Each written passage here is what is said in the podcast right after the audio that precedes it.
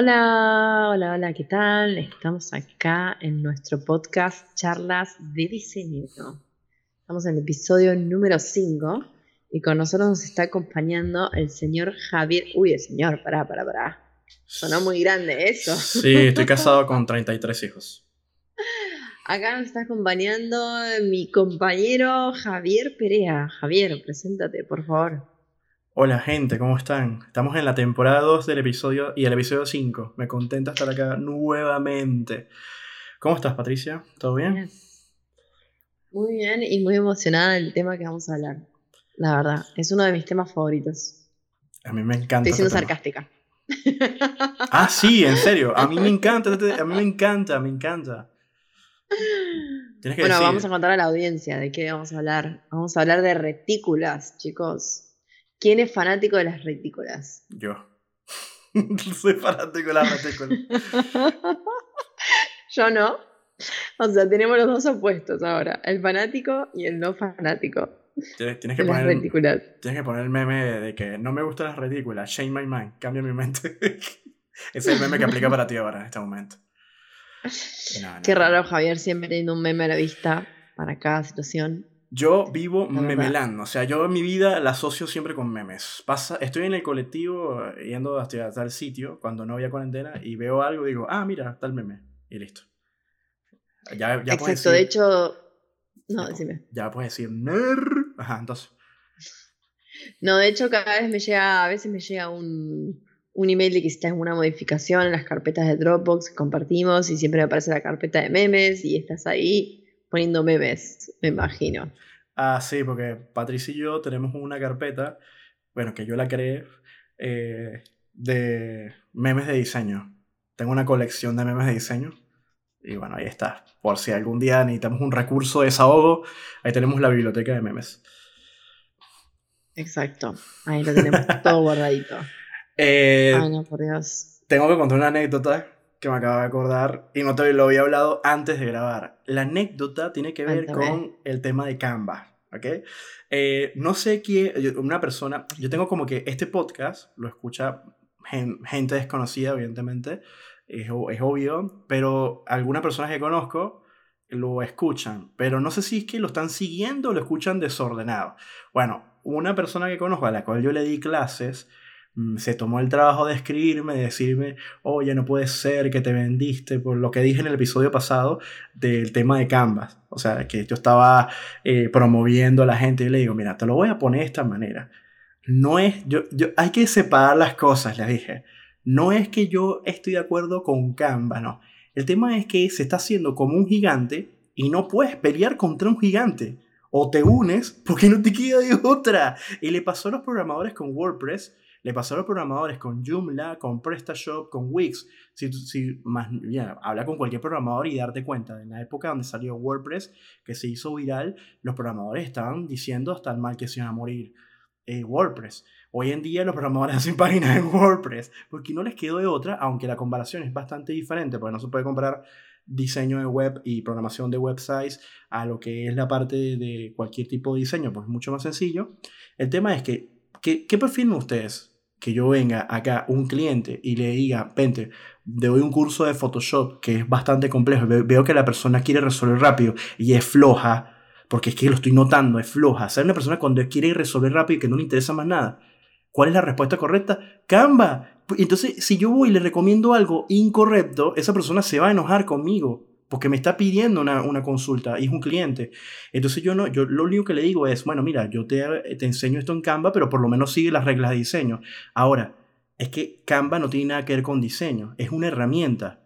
Ahora, si yo soy diseñador, yo debería diseñar bien en Paint, en Canva, en Photoshop, en Illustrator, queda igual en qué diseño, es la herramienta nada más.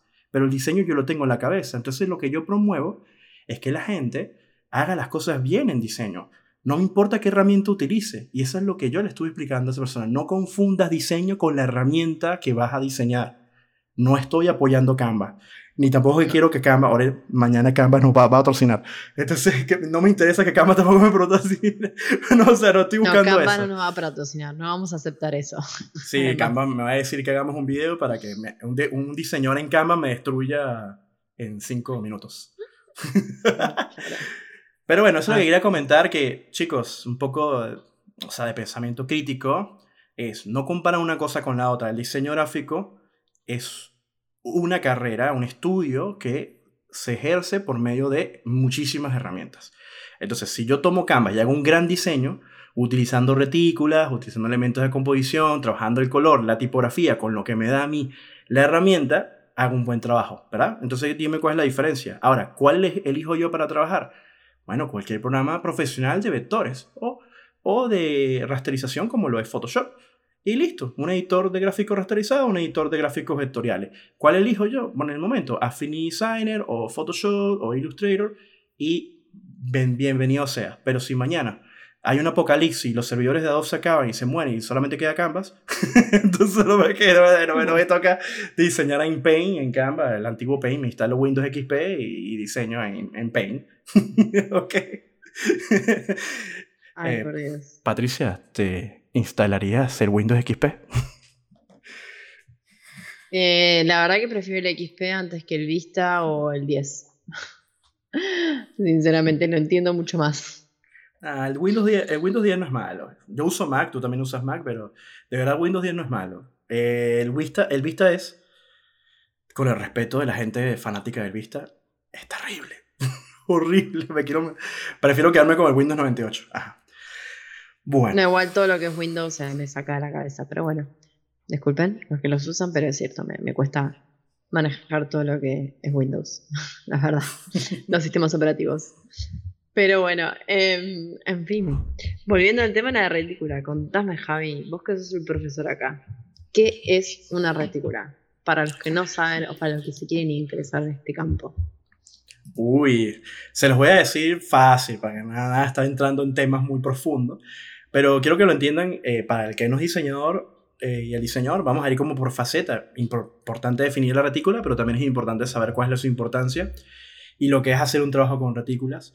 Así que bueno, nada, por ejemplo, eh, primero hay que entender que hay algo que se llama composición, que es, por ejemplo, si tú tomas una hoja de papel y empiezas a dibujar cosas en esa hoja de papel, no importa que sea, un cuadrado, un círculo, unas letras, eso se llama componer. Si lo usas de manera lógica, eh, o sea, es decir, que colocas el círculo en tal sitio y colocas el cuadrado de tal color en otro sitio y unas letras, eh, tú estás colocando elementos con una coherencia que tú estás pensando, así, no es arte, sino estás componiendo, estamos hablando de diseño porque hay composición en arte, y eso es un elemento, las retículas son elementos de composición que están enfocados a cualquier tipo de publicación que venga de la editorial. Es decir, la, la base de un logo viene de las reglas de editorial. Y por ejemplo, todas las páginas web son reglas de editorial, los banners, los trípticos, los dípticos, etcétera, etcétera. Entonces, bueno, la retícula es un elemento de composición que está compuesto por líneas verticales, está compuesto por líneas horizontales, que te permiten ordenar de manera coherente N cantidad de elementos. Elementos pueden ser fotos, eh, logos, eh, tipografías, eh, como dicen por ahí, mucho texto, eh, en un formato, en una dimensión que tiene evidentemente un, final, un inicio y un final. Ejemplo, eh, un tamaño carta, un tamaño A4, un oficio, un tamaño de publicación de Instagram de 1080 por 1080. Eso es una dimensión. Bueno, tú eliges ahí qué, qué, áreas vas a trabajar y, y cómo, cómo lo puedes hacer. Bueno, esa sería como que la definición eh, más, fácil que puedo decir de, las estructuras de la, retícula, ¿no? Como, y porque, por ejemplo, cuando estabas en la universidad, eh, te, ¿los profesores te enseñaban todo el tiempo la retícula o, la saltaban? ¿Cuál, ¿De dónde nació tu, tu desprecio hacia, la, hacia las retículas?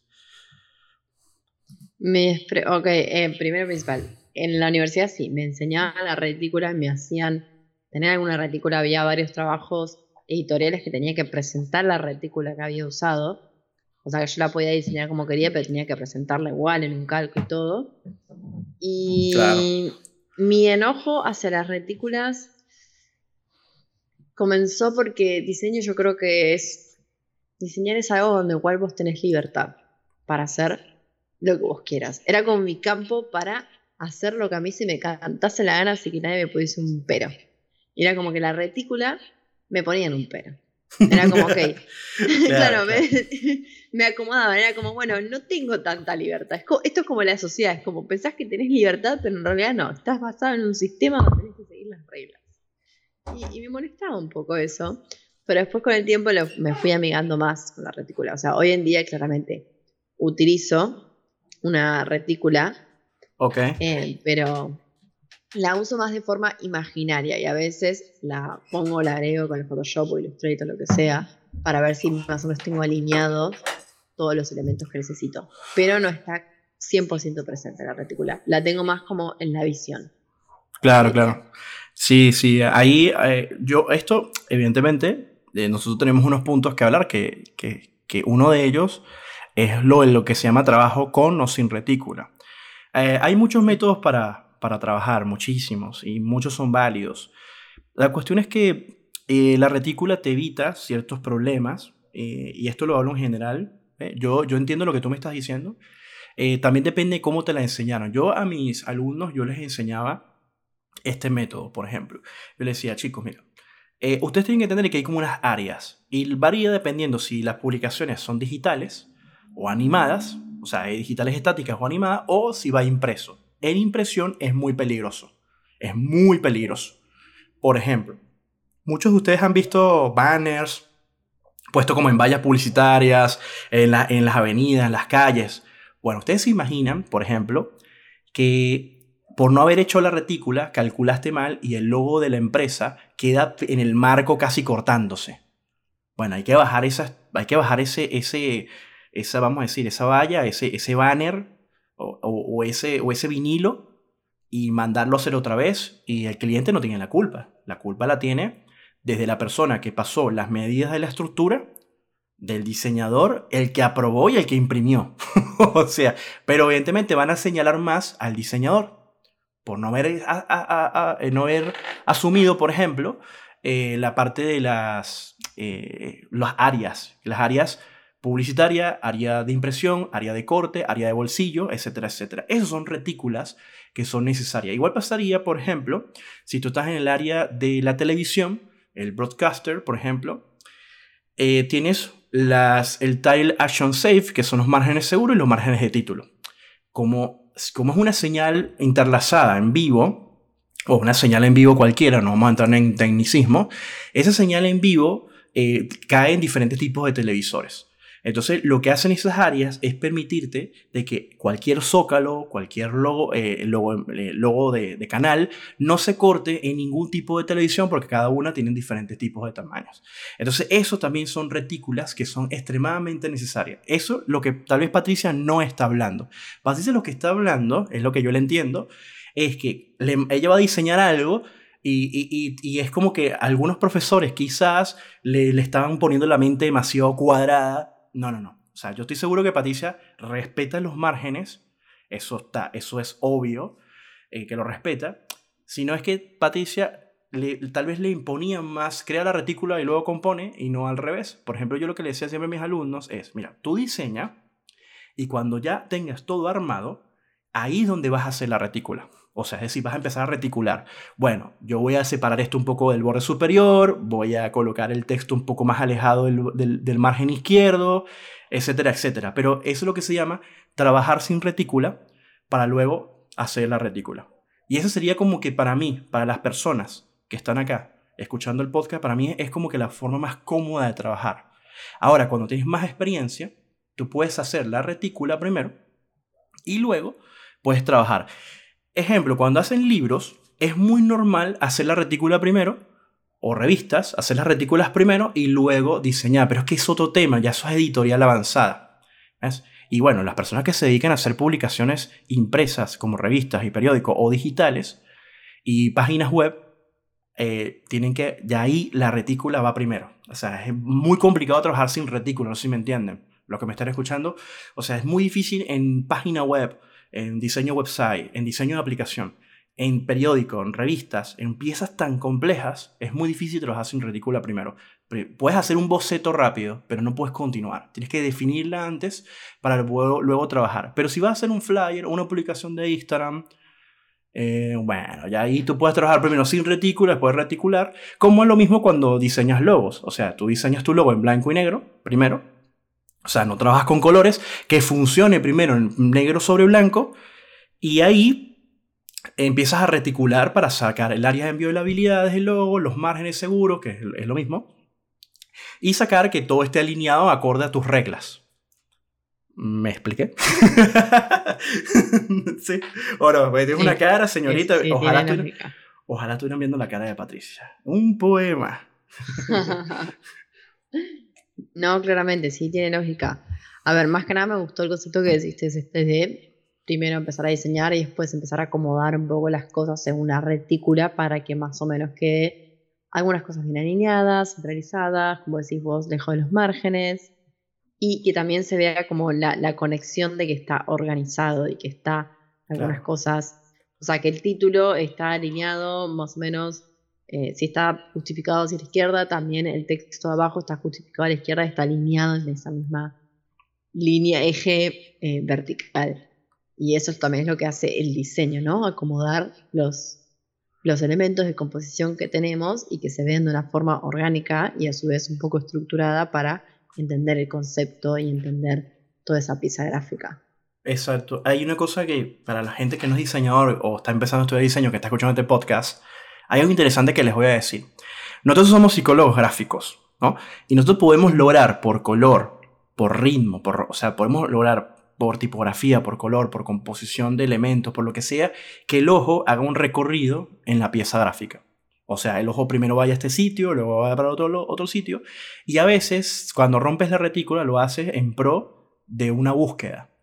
Así que no es... Las reglas del diseño son guías. Es como cuando estás viendo Piratas del Caribe y te dicen que el código simplemente son guías, porque siempre hablan del código. A los que vieron Piratas del Caribe, acuérdense que siempre los piratas están hablando, no, eh, eso eh, no está en el código, es que el código, ¿no? Y llega un momento que alguien dice en, la saga, dice, oye, el código realmente son reglas. O sea, son cosas que están ahí para, como una guía, pero no necesariamente tiene que ser. Entonces, entonces las reglas del diseño están eh, para, respetarlas y si las rompes, tienes que justificarlas. Pero no decir algo así como que es que no me gusta y ¡pah! le lanzas ahí lo que sea. Porque lo primero que hacemos nosotros los diseñadores cuando vemos un diseño en la calle no es criticar al diseñador, sino ir directamente donde están las fallas. Y tal vez no ser tan malo con la persona que diseña, porque quizás a mí me ha pasado que yo hago un diseño donde yo trabajo mi retico, donde otro, y el cliente dice, ponme el logo más grande y las letras más grandes. Te mataron. Porque él piensa que con colocar el logo más grande, su marca se va a ver más, y realmente no funciona así. O la típica que te hacen de que te colocan la imagen de fondo y colocan el logo en el medio, bien grande. Como que no, sí. Mm. Eh, peores para mí es cuando te dicen que pongas todo más grande. Te dicen el logo, la tipografía, todo. Y quieren todo al mismo nivel de lectura. Y ahí es como que. Eh, eso ya no es mm. diseño. ¿Entendés? o sea, directamente. Sí, sí. Eh, es como. Hacelo vos para eso.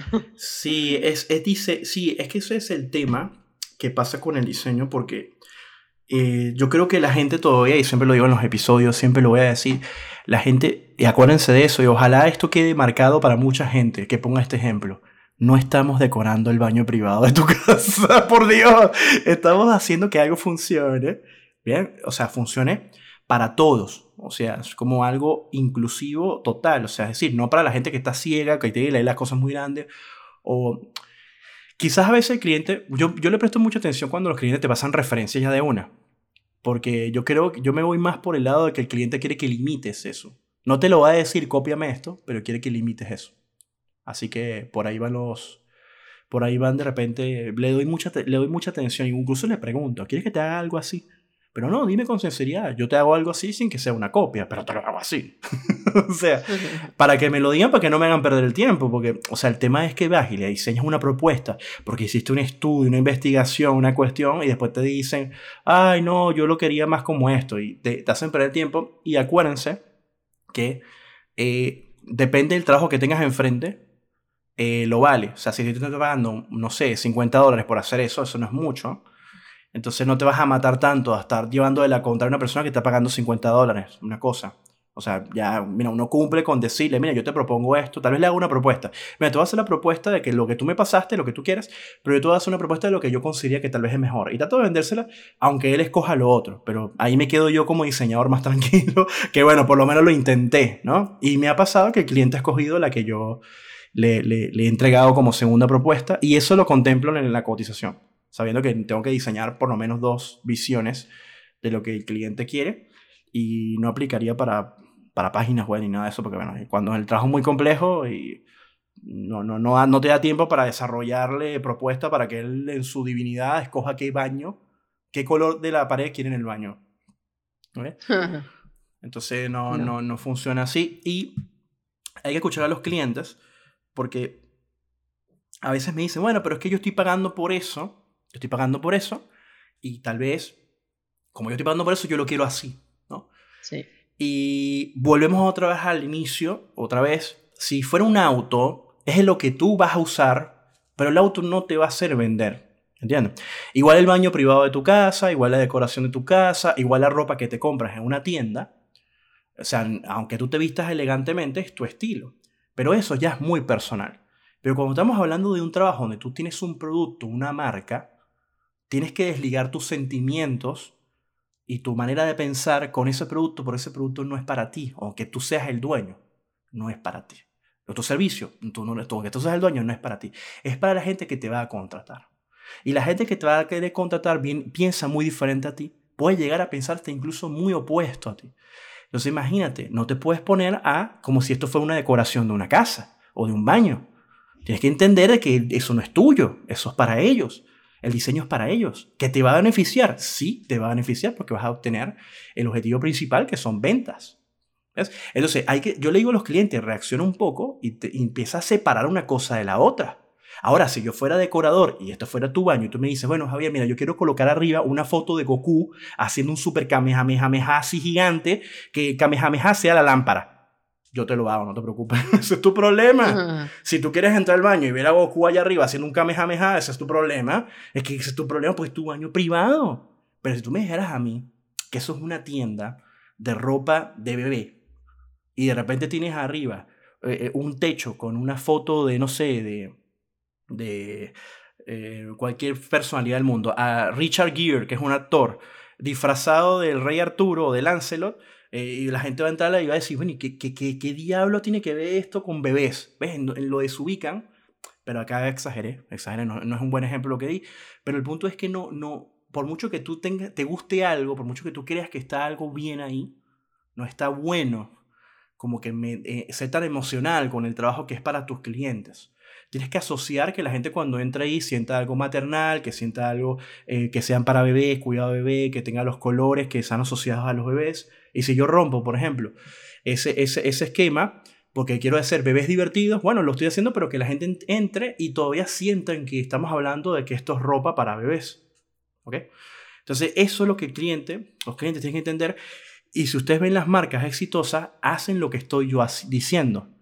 O sea, no te van a inventar una cosa toda loca, ni nada de eso. Fíjate que lo bonito de Nike que en una época sacaba es, zapatillas eh, de fútbol con temas así de que si el reptil tal, el dragón y no sé qué cosa toda loca. Mm. Pega, pega, porque te están diciendo que como deportistas tienes la fuerza de un cocodrilo o de un dragón, no sé si, si me entiendes, o de un león. Entonces tú dices, ah, ves, ahí tiene sentido. Pero si fueron unos ponquecitos que yo estoy vendiendo, unos brownie o unos cupcakes, que diga, bueno, acá está el cupcake del león, el cupcake del cocodrilo. Tú te quedas así como que, ¿qué? ¿Qué es esto? O sea, me como el cupcake y me voy a hacer un león. Puede llegar a funcionar, pero tienes que darle mucho a la cabeza para que el público lo entienda. No sé si me entiendes. O sea, e, entonces, entre más alocada sea la idea, hay que tener mucho cuidado. Y eso todo tiene composición. Y todo eso aunque la base del diseño tiene que tener un fundamento pensado, tiene que, para mí, la retícula y la estructura de todos los elementos de composición tiene que tener el balance de lo que buscas. Así Totalmente. Que, así que eso Totalmente. es. Así, así, eso es, hay que amigarse con la retícula. de alguna forma u otra. Y encima, Javi, cuando vos diseñas ¿Utilizás como esa grilla, viste, como que te aparece en Illustrator o en Photoshop, que la puedes poner? Tú dices, eh, sí, sí, las guías, las, regletas, las guías y la grilla la uso. La, grilla de, la cuadrícula, me refiero. La cuadrícula, esa, esa, cuadrícula que te aparece como por default. Sí, lo que pasa es que le decimos grilla porque como en inglés es grid, él le pone, entonces le dice grilla, pero sí, realmente es cuadrícula.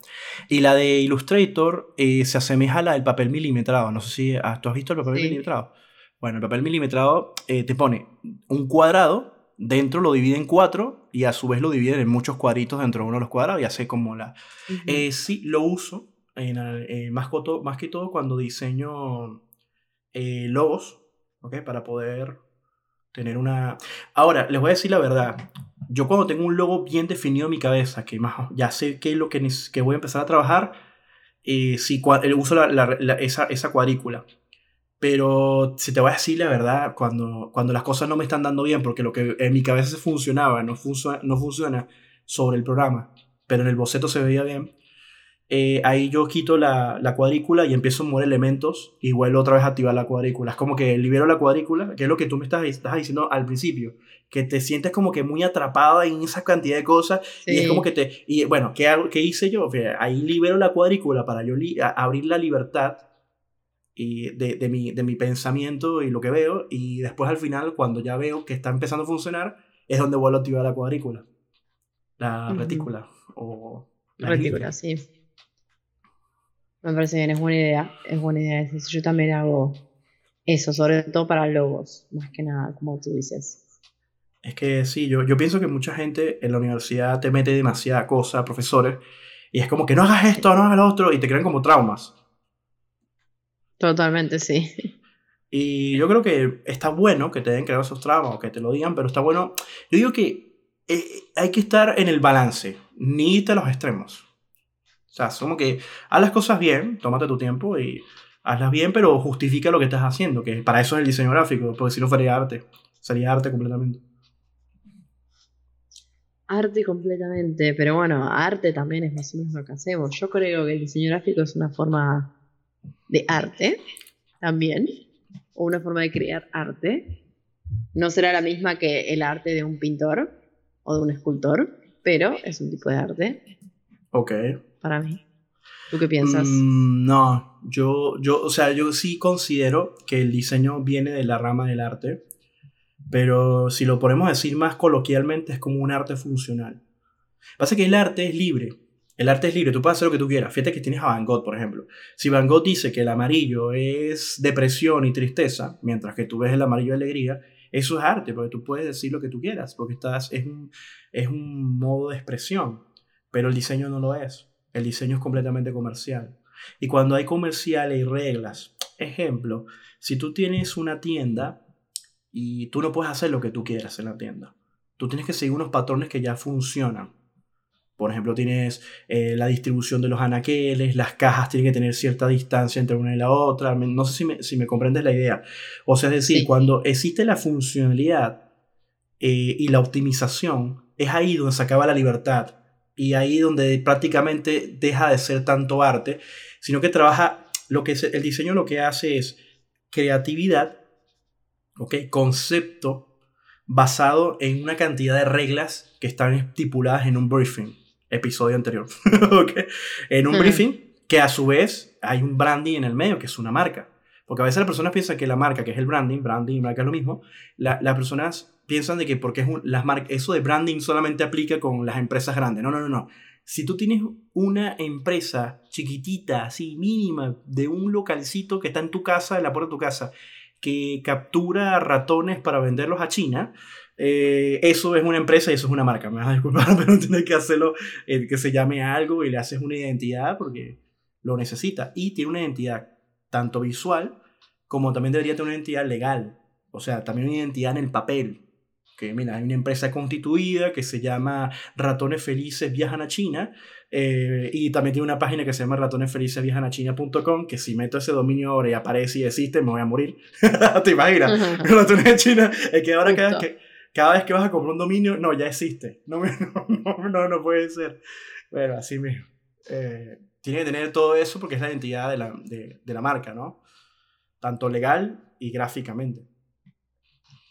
Exacto. Exacto, y hay, que, totalmente. y hay que separar la marca de. completamente hay que separar la marca de la empresa, porque por ejemplo la empresa, vamos a poner Arcos Dorados, es la empresa Ofensa, la empresa que, que, que asocia con Coca-Cola, o Arcos Dorados del país tal es la, que es la que la empresa que está con McDonald's, que a su vez McDonald's es una franquicia, pero la marca es McDonald's, entonces son dos cosas que hay que separar. O sea, el branding es McDonald's, la empresa es Arcos Dorados, que está bueno ese nombre, me gusta. Sí. sí. Ahora que sí, ¿eh? Me gustó, ¿eh? El nombre que dijiste. Sí, no, no, es verdad, es verdad, es verdad lo, lo de Arcos Dorados, se llama así. Eh, ah, ok, ok, ok. En todas las empresas, en, creo, en, creo que no sé en cuánto, pero la mayoría, eh, como McDonald's, lo que hace es que cuando llega a un país, crea la empresa y al idioma, pero en el idioma le pone Arcos Dorados. y, mm, sí, ahorita, ahora cualquiera de ustedes, no sé si pasa, pero por ejemplo, en mi época en Venezuela pasaba, tomas un vaso, también pasó cuando fui a Colombia y otros países, tomas un vaso o de repente la cajita del Big Mac, lo que sea, y te pones a leer y abajo dice distribuido y creado, no sé qué, marca, McDonald's, tal, y te dice por arcos dorados de Colombia, por arcos dorados de Venezuela, por arcos dorados de Argentina. O sea, te dice la empresa y todo se llama, en el castellano todo se llama arcos dorados, me imagino que en inglés tendrá su hmm. nombre parecido y en, en ruso tiene su Otro, nombre.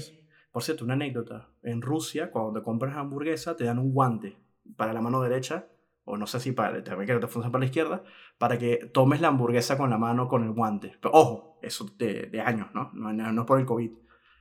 Lo que es la cultura, ¿no? la cultura. Bueno, yo también escuché que en Rusia no, no venden alcohol eh, eh, etílico, porque dice que la gente se emborracha demasiado, que hasta a veces se toman el alcohol etílico. O sea, el alcohol etílico, perdón, me refiero a este alcohol que usas para desinfectarte una herida, por ejemplo, no lo venden. Entonces, claro, con todo esto del COVID, imagínate, no te vendían alcohol, te vendían alcohol en gel, sí, pero estaba limitado. No me imagino una, no me imagino una persona metiéndose alcohol, en gel así en la boca para borracharse. No, bueno, imagínate una persona metiéndose alcohol este para desinfectar ahí en la boca, porque necesita alcohol, porque no te venden en otro lado, porque no sé, se te acabó, lo que sea. Se graba locura. Rusia, Pero en fin. Rusia. Rusia vivió mucho tiempo de, de, de, de opresión y una cantidad de cosas, me imagino que, que era como que lo más barato. Ah, no tengo para el vodka. Bueno, alcohol, venga, sí. Ahí va. Eh, bueno, ya saben, vamos a crear una marca de alcohol ruso y le llamamos. Así es. Y le, le llamamos.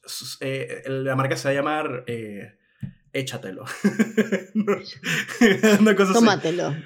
no, tómatelo no, porque bueno, te, van a, te, van a, denunciar ahí en el gobierno. Eh, Nada, bueno, entonces, a ver, me causa mucha gracia porque Patricia está en contra de la retícula por traumas de universidad. Eh, la pregunta es, ¿vale la pena o se pierde el tiempo con una retícula? Patricia, dime la verdad, dime la verdad. No, sí, la retícula vale la pena, porque si no, todo se te descontrola, nada está con márgenes, los textos no están alineados, las composiciones no están alineadas, y sí, vale la pena, pero también, como dice el dicho, echa la ley, echa la trampa. Hay veces que la retícula hay que darle un poco de vueltas o nos podemos zafar un poquitito para hacer las cosas un poco más extrovertidas y que nos salgan como queremos. Sí, porque eso para mí es lo que se trata el diseño también, tener un poco esa libertad para hacer lo que queremos, no siempre tener que respetar todo al pie de la letra. Claro, claro. Para mí. ¿Vos qué eh, pensás? Sí, sí, para mí es indispensable, importante, por lo menos así sea algo muy básico. No, no hay que, o sea, para mí sería muy antidiseño no querer a la retícula. Es como que le pidas a un arquitecto que no, no, o sea, no, no piense en la comodidad y el confort de las áreas que está diseñando. Como que, bueno, entonces, ¿para qué diablos soy arquitecto? Ingeniero civil, ven a diseñar el edificio. y te pone una columna ahí toda atravesada y que no tiene sentido, pero funciona, pero no tiene sentido estéticamente. Es algo así, ojo, me encantan los ingenieros civiles, eh, son un genio, pero diseñando edificios, el, el, arquitecto, ¿me entiendes? No sé si me, si me entienden. O sea, eh, ambos, ambos en conjunto hacen una gran cosa, como el programador y el diseñador. Pero nada, sí, sí considero que no se puede ser tan anti-retícula es como que. Yo no, no te considero a ti antirretícula. Yo lo que te considero es que tienes un pequeño trauma ahí donde estás ahí peleándote, como que déjame ser libre y yo después veo. Algo así. Exacto. Sí, sí, bueno. ahora se forman dos teams. Es que la vida ya es demasiado estructurada, es de la realidad. Déjame el diseño, por favor, hacer lo que se me cante las pelotas, por lo menos por un poco. Perdón por la palabra. No, pero, pero... Eh, ya va, estás incitando a la gente que haga lo que No, no, sí hagan eso, pero por favor háganlo bajo las reglas del diseño, o sea, sí. Exacto. Pero el cliente no te va a dejar hacer que cante lo que. O sea, no te va a dejar hacer lo que tú quieras, así que. Bueno, mis diseños personales por lo menos van a ser como yo quiero. Así, hay que, hay que buscar la vuelta, ¿viste? Hay que buscar la vuelta. A mí me encantaba, me encantaba en buen sentido de la palabra. Eh, yo cuando, en los años que di clase en la universidad, que yo tenía como unas metodologías eh, para, para, los chicos, si me está escuchando uno de mis alumnos lo sabe, eh, a veces pegar las cosas en la pared o a veces yo los corregía en privado o, o en grupos ahí en la mesa, pero cuando había a la hora de exponer algún proyecto, me encantaban las cosas que se le ocurrían para justificar el diseño, ¿no? Entonces yo, le decía, yo le decía, a veces habían unos que para mí son mis héroes. Yo decía, ¿de dónde diablo sacó este, este argumento este chico o esta chica? Yo decía, ¿pero qué es esto? ¿De dónde sacaste esto? Eh, yo nunca me lo tomé para mal. Habían profesores que yo tenía que se lo tomaban para mal. Era una falta de respeto lo que estaba haciendo. Yo nunca me lo tomé para mal. Me reía. Sí, hacía quilombo cuando falsificaban o pasaba algo que no, no debería ser. Pero en el resto me, reía con las ocurrencias que tenía. Y yo me acuerdo que, que yo le decía, chicos, ustedes están en un proceso a la cual yo también pasé. O sea, yo también pensaba esas cosas que ustedes pensaban. Yo lo que voy a hacer ahora es que ustedes ahora, o sea, cada vez que vayan a diseñar, se van a acordar de esta explicación que ustedes acaban de dar. Por ejemplo, el, el kerning de esta tipografía apesta. Nunca pensaste en el kerning, pero se ve bonito, pero piensa, lo puedes mejorar un poco más. Y el interlineado ni te cuento. Y aparte tienes este elemento gráfico que tiene muchas líneas rectas, pero tipografía, tu tipografía es completamente rounded, o sea, curva. O sea, las terminaciones en la tipografía son completamente redondeadas. Dime en qué es como meter, eh, no sé, es como, como cuando te entregan una ensalada de, de, de, César, una ensalada César, y le echas ketchup o salsa de tomate así en exceso arriba. Es como que estás haciendo eso. Va a venir un chef y te va a mirar y te va a decir, ¿qué? Y luego la gente que come ensalada César se va a quedar como que, ¿qué? ah, no, pero es que eh, con la salsa roja arriba se ve mejor, se ve más bonito. Y aparte estamos en el 31 de octubre y parece sangre. Entonces, esas son las justificaciones que a veces dan, justificaciones de las justificaciones de las justificaciones, que no son argumentos, sino simplemente es como que, uy, no había pensado en eso, y bueno, ahora qué diría el profesor. Yo le digo, acéptala de una vez, que esto está mal y lo puedes corregir, está bien. Y la universidad está para equivocarse, no está bueno que hagas esto en la calle. ¿Eh? Entonces, ahí las, falla, las correcciones que hacen los diseñadores gráficos son correcciones racionales, pero también hay eh, opiniones emocionales, que eso lo he hablado en otros episodios. En las correcciones racionales está en revisar si los elementos tienen una coherencia en sus separaciones, en su alineación, etcétera, etcétera. Y, y, ver la elección tipográfica, el color, los elementos de composición, si las imágenes están bien, o sea, pensadas, bueno, etcétera, etcétera el concepto, bla, bla, bla, la lectura. Y, y nada, y las típicas retículas que tenemos son, por ejemplo, las columnas, que son las secciones verticales que dividen el espacio de la página, que esa es la, la, la, la, composición de una retícula, y también tenemos los medianiles, que es la separación entre una columna y otra, ¿no? que en inglés sería gutter. Y, y luego tenemos los márgenes, que es el área para mí, el, el margen, eh, yo le llamo área, área publicitaria al margen, que es ese margen imaginario. Es un margen imaginario que los elementos no tocan los bordes. Ojo, elementos importantes como texto, eh, logos, eh, quizás de repente algún otro elemento importante, pero los demás sí pueden tocar el borde, incluso de sangrar, como dicen por ahí, sangran, bleed o bleeding. Un elemento toca el borde y se lo traga el borde, ¿no? que eso, ahí donde tienes que entender qué hace la retícula. La retícula no aplica para todos los elementos que están dentro de una, de una composición. La retícula aplica es para algunos elementos, que eso es otra cosa que hay que aclarar. Porque a veces piensa que la retícula es como para todos, ¿no? Para todos los elementos que están dentro de la dimensión y realmente no, porque hay unos elementos que... Esos son los elementos patricia. Yo estoy aquí, yo hago lo que me da la gana, si yo me, yo me sangro, me sangro, me sangrar suena feo, eh, es cuando un elemento se lo corta el borde, o sea, se va del, del formato y se corta en el formato, bueno, se le llaman bleeding, puede ser un color plano, puede ser una foto eh, de Winnie Pooh y, y burro, puede ser, o puede ser de repente un triángulo, un cuadrado, un texto, dependiendo, si es un texto decorativo o si es algo informativo, el texto para leer jamás debería tocar los bordes, sería horrible. No, por supuesto que no. Por supuesto que no. Así que sí, esas cosas básicas de la retícula que Javier me está haciendo conocer y así yo también las odio menos. Sí, hay que resguardar, es como resguardar y tener cuidado. Eh, no sé, usted, no, les te pregunto y también esta, esto lo va para la gente que está escuchando esto, ¿no? Eh, no, no, no, les han entregado una tarjeta de presentación donde el logo y el texto del, de la, del número de teléfono está pegado casi en el corte. ¿Les ha, ¿Te ha pasado? Creo que sí, pero no me acuerdo exactamente, pero sí, eso es un insulto visual, claramente, ¿no? Eso, o sea, genera como un tic nervioso cuando lo ves que... Exactamente, no, es que eso ya no está hecho por un diseñador, eh, ya te das cuenta. Pudo haber diseñador fue muy malo. Mm, ¿Sabes qué pasó ahí con el diseñador? No hizo el área publicitaria. El área publicitaria, cierto. El área publicitaria evita, o sea, te pone como una, un margen imaginario, ¿ok? Que te evita, porque las retículas son invisibles realmente, eh, es un margen imaginario que te evita irte al borde al área de corte. Pero, come vos sabés que si trabajas con impresiones, tenés que dejar un mínimo margen. A ver, eso está clarísimo. Sí, sí, porque es el área de corte. Tienes el área de, sangrado, el área de sangrado y tienes el área de... Bueno, hay un área que no usan mucho, que se usa poco, que solamente le usan las imprentas con piezas de, como revistas y eso, que es el slug, que es el área de indicaciones. Porque el área, el área principal es el área publicitaria que está dentro y siempre, vamos a sacarlo en centímetros, siempre sería un centímetro de cada lado como algo básico. Tú lo puedes variar. Puedes variar el área que está interno imaginario, con un margen interno imaginario. Luego está el área de corte, que es el papel. Por ejemplo, si nosotros decimos una 4, o decimos, por ejemplo, un tamaño carta, 8,5 por 11 pulgadas, bueno, ese 8,5 por 11 pulgadas es el área de corte, es donde se va a cortar. ¿ok? Y el área extra que está fuera de ese área de corte es el área de sangrado, que es muy importante tomarla en cuenta si algún elemento en la composición se va al borde a cortar. O sea, tiene, entonces tienes que colocarlo con un sangrado, para que cuando se corte no se vea ninguna línea blanca, sino que se corte sobre impresión.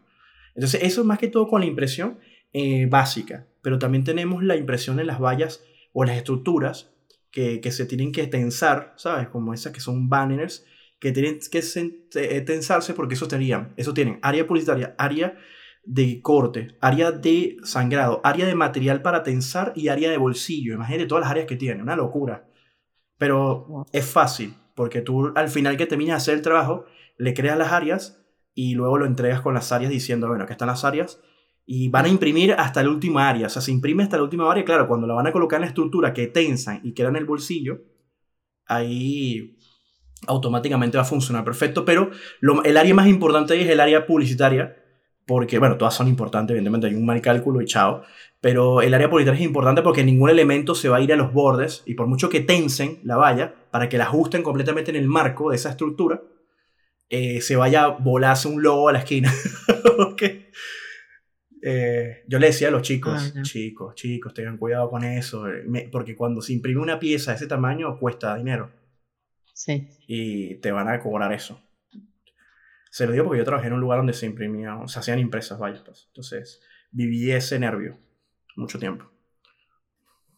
Me cubrí No, yo también cuando imprimo eh, trato de asegurarme de que haya un margen mínimo, de un centímetro mínimo. O sea, no quiero que se me corte nada.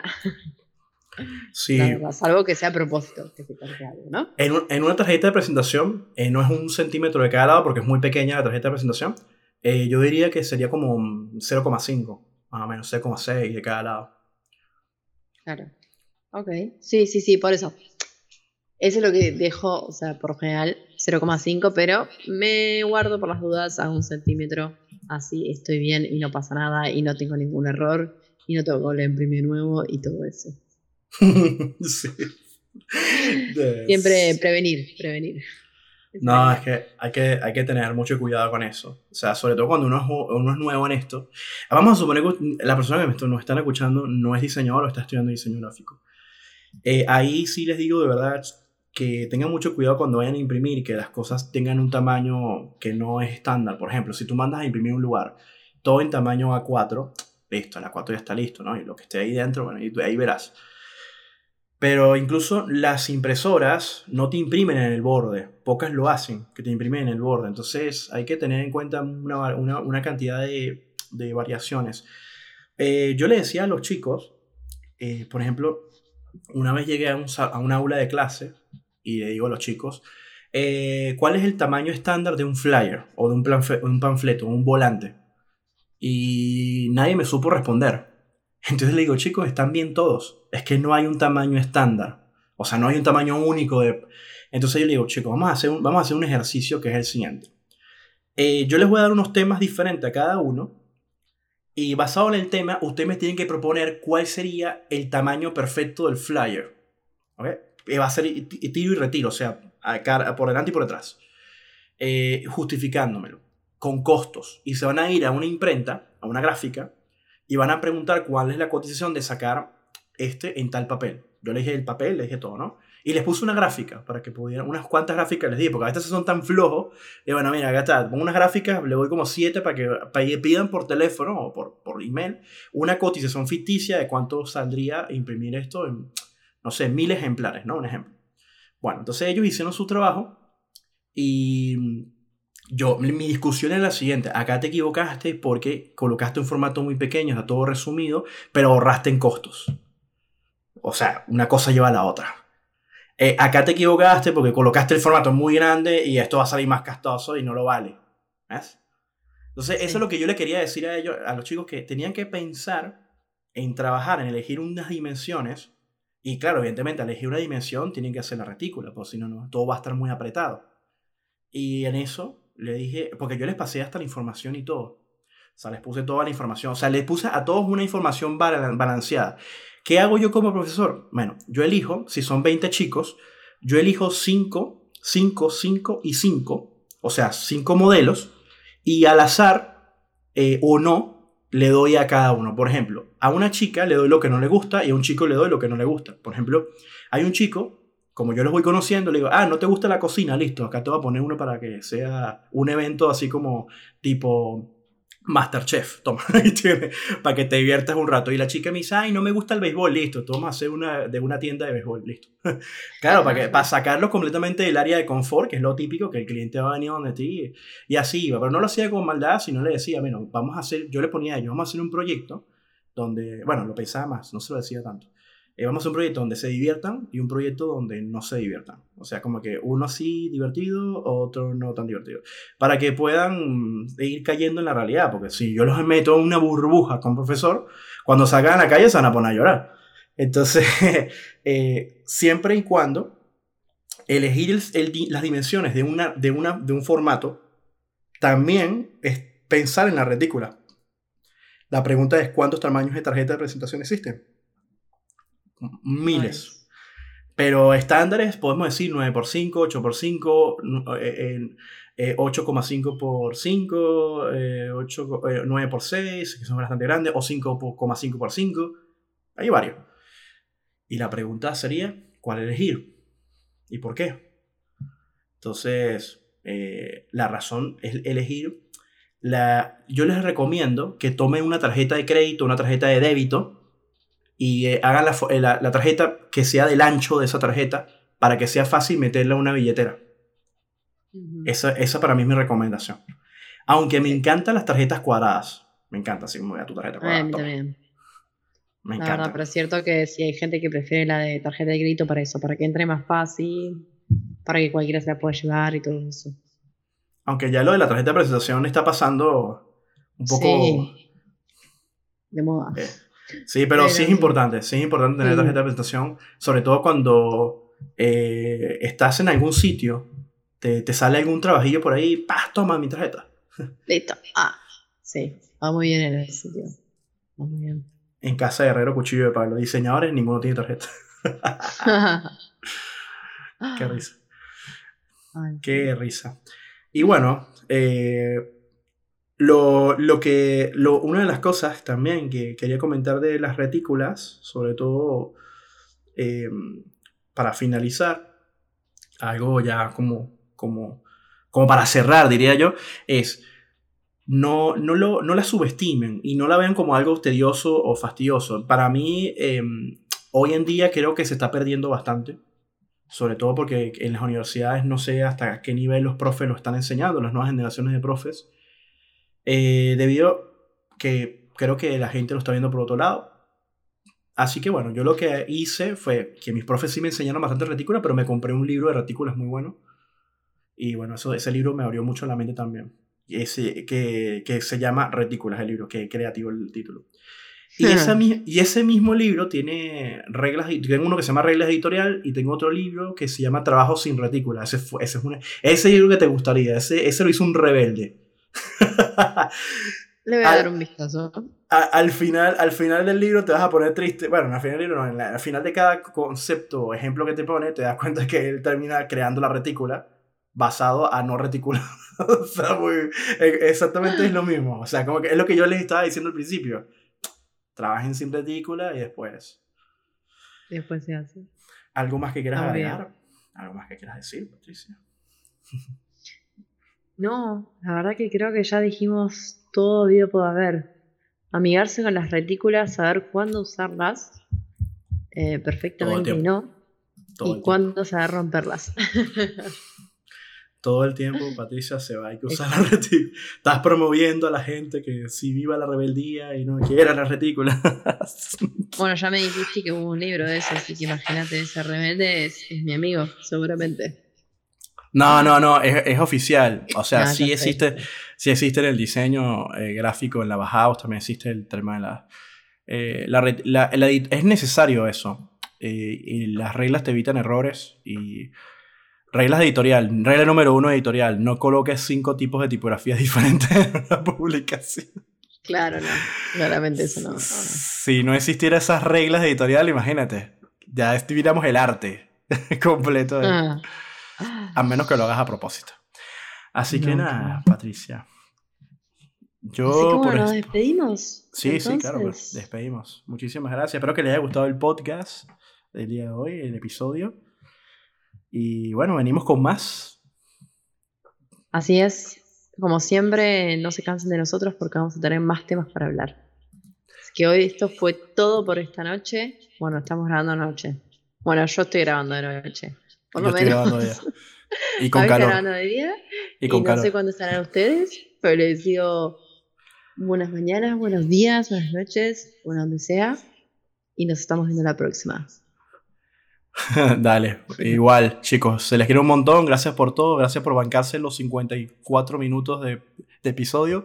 Les mando un abrazo y bueno, nos vemos pronto. Chao. Chao.